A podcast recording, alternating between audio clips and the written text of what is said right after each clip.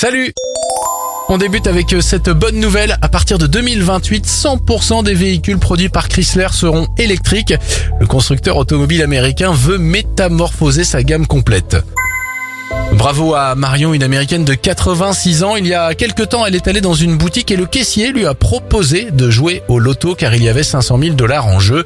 Elle lui avait promis que si elle gagnait, elle lui réserverait une surprise. Et eh bien, c'est ce qui s'est passé. Elle a gagné et partagé avec le caissier la moitié de ses gains. Enfin, bonne nouvelle pour la planète, direction Singapour, des chercheurs ont mis au point un emballage biodégradable et antibactérien pour conserver les fruits et les légumes. Pourrait être commercialisé dans les années à venir. C'était votre journal des bonnes nouvelles. Vous pouvez le retrouver maintenant en replay sur notre site internet et notre application Radioscoop.